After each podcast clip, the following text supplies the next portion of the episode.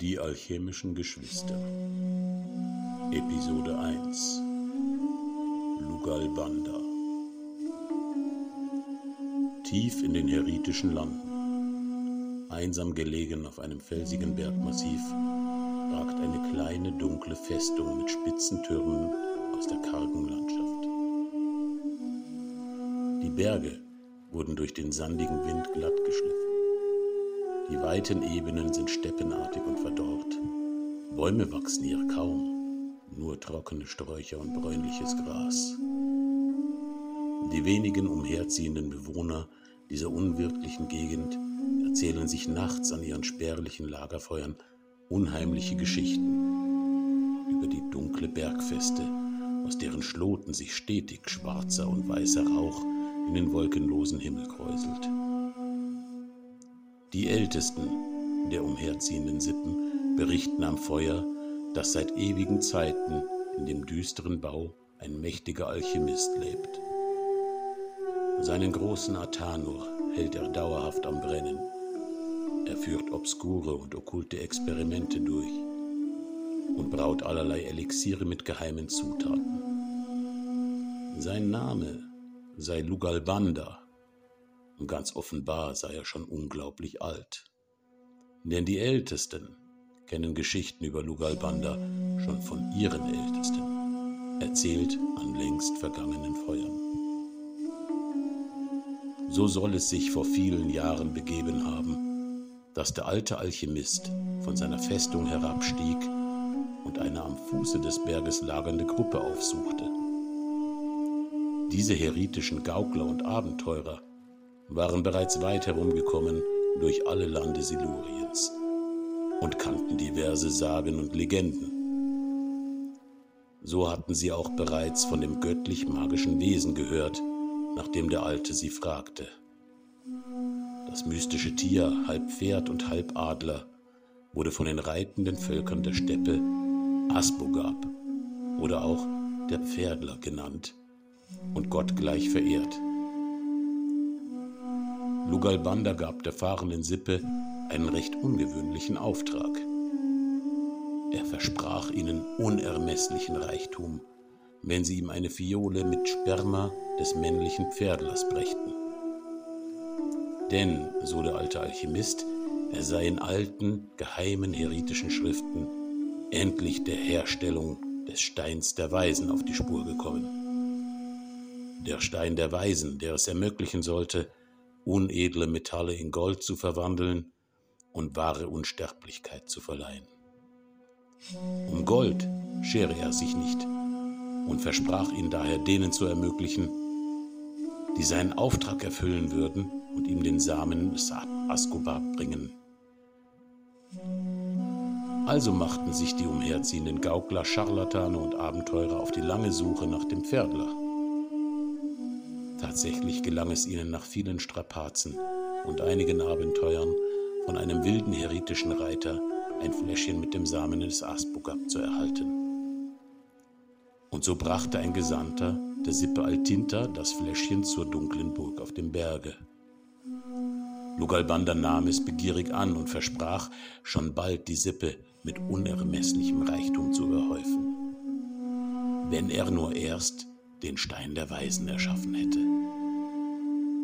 Die Altintas ahnten nicht, in welch großen zeitlichen Maßstäben der uralte Alchemist dachte und arbeitete. Sie erwarteten ihren Reichtum, doch die Jahre zogen ins Land. Denn zuerst musste Lugalbanda den Samen des Pferdlers alchemistisch aufbereiten, um mit diesem zwei Homunculi, also künstliche Menschen, zu erschaffen. Die okkulten Schriften bezeichneten diese in großen Glaskolben gezüchteten Homunculi als die alchemischen Geschwister. Ein Junge und ein Mädchen, geschaffen aus dem Samen des Pferdlers und den Elementen Silber für das Mädchen sowie Gold für den Jungen. Silber steht für die Mondin und damit das weibliche Prinzip. Denn auch der weibliche Zyklus richtet sich nach dem Mondrhythmus. Gold steht für Sonne und das männliche Prinzip, die männliche Stärke sowie Lebenskraft. Auch wenn Homunculi nicht so lange wie Normalgeborene brauchen, um geboren bzw. erschaffen zu werden. So dauert es doch einige Zeit und vor allem einige Jahre, in denen die alchemischen Geschwister nach ihrer Erschaffung aufwachsen und auf ihre Aufgabe vorbereitet werden müssen. Die geheimen Schriften sahen nämlich vor, dass erst die geschlechtsreifen Geschwister durch ihre Vereinigung den Stein der Weisen erzeugen können. Lugalbanda zog also die beiden Kinder wie ein Vater groß und gab ihnen alte heritische Namen.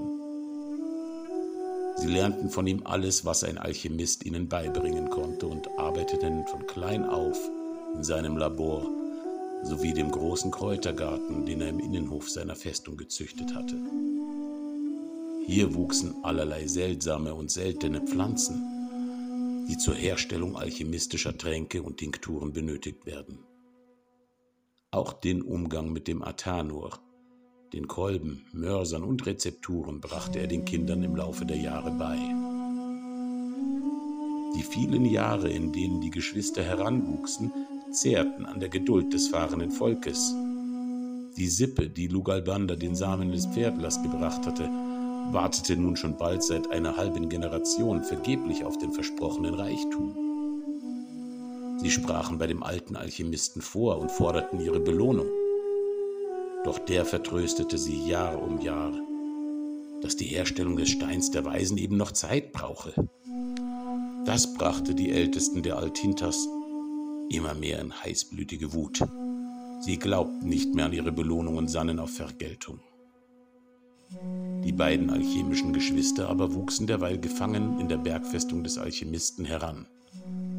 Sie lernten und wurden von Lugalbanda streng und konsequent auf den großen Tag der Vereinigung vorbereitet. Wenn es denn endlich soweit wäre, würde der Alte ihre Körper mit den vorgeschriebenen alchemistischen Zeichen bemalen, ihnen spezielle Tränke verabreichen und sie in einen fensterlosen, mit Kissen ausgepolsterten Raum der Burg führen. Dann sahen die heritischen Texte vor, dass die beiden Homunkuli sich sexuell vereinigen und in Lust miteinander verschmelzen. Bereits kurze Zeit danach würde das Mädchen ein großes, fellbewachsenes Ei gebären.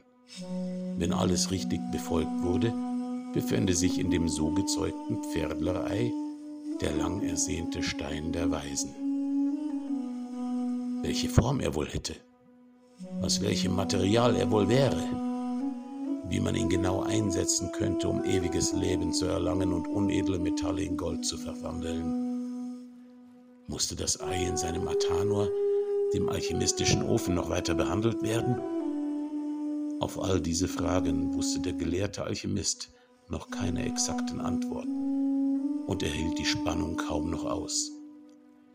Bisher hatte er durch seine alchemistischen Tränke zwar sein Leben deutlich und sogar um Jahrhunderte verlängern können, doch sein größter Wunsch war ewiges Leben in ewiger Jugend. Lugalbanda ahnte nicht, dass die Sippe der Fahrenden sich von ihm betrogen fühlte. Sie schmiedeten geheime Pläne und eines Nachts, als sie mal wieder am Fuße der Bergfestung lagerten, schlugen sie zu. Eine kleine Gruppe akrobatischer Gaukler kletterte und schwang sich über die Festungsmauern, drang in die dunkle Burg aus schwarzem Gestein mit ihren spitzen Türmen ein und schlich durch den wuchernden Kräutergarten ins düstere Innere des Hauptgebäudes. Sie erklommen einen der Türme, aus denen stetig Rauch aufstieg, und fanden einen großen Raum vor. In der Mitte stand ein großer und seltsam aussehender Ofen, sowie rundherum Regale und Tische, auf denen Glaskolben, Reagenzien, köchelnde Töpfe, Mörser, Tiegel und unterschiedlich große Kisten standen. Alle Wände waren über und über beschriftet mit seltsamen Zeichen, die teils mit Kohle, teils mit Kreide wahllos hingekritzelt schienen. Aus diesem Labor stahlen sie klammheimlich eine Holzkiste, voll mit Elixieren, Tränken und Tinkturen. Doch bei der Durchsuchung der anschließenden Räume nach Gold oder ähnlichen Reichtümern wurden sie gestört. Die alchemistischen Geschwister schliefen in einem Raum neben dem Labor, denn sie hatten von Lugalbanda einen wichtigen Auftrag erhalten. Der Atanor, durfte niemals verlöschen und musste ständig bei gleicher Temperatur brennen. Das bedeutete, dass sie abwechselnd nach einiger Zeit Kohle in die Brennkammer am Fuße des kupfernen Ofens schaufeln mussten. Trotz aller Vorsicht der Eindringlinge wurden sie durch die leisen Schritte, das Durchsuchen des Labors und flüsternde Stimmen aufgeweckt. Der Junge stellte sich den Fremden entgegen und zückte sein mit einem Pferdekopf am Knauf verziertes Messer. Er würde seine geliebte Schwester bis aufs Blut verteidigen. Keiner durfte ihr zu nahe kommen. Wusste er doch, was auf dem Spiel stand, wenn sie ihre Jungfräulichkeit vor der Vereinigung mit ihm verlor. Aber die Fremden hatten es eigentlich gar nicht auf sie abgesehen. Überrascht durch das beherzte Auftreten des Jungen, der sich schützend vor seine hellblonde Schwester stellte, wussten die Eindringlinge erst nicht, was sie nun tun sollten. Keinesfalls durften die beiden schreien und damit den Alchemisten wecken. Also überwältigten sie kurzerhand und geschickt erst den Jungen, dann das hinter ihm stehende Mädchen und hielten beiden die Münder zu. Sie knebelten und fesselten sie. Dann berieten sie sich flüsternd, was sie nun mit den beiden tun sollten. Einerseits wollten sie keine Zeugen zurücklassen, deren Beschreibungen der Geschehnisse und Personen den alten Lugalbanda unweigerlich auf ihre Fährte führen würde. Andererseits realisierten sie, dass es sich bei dem jungen Geschwisterpaar ganz offensichtlich um die Homunkuli handeln musste, die der Alchemist aus dem Samen des Pferdlers erschaffen hatte.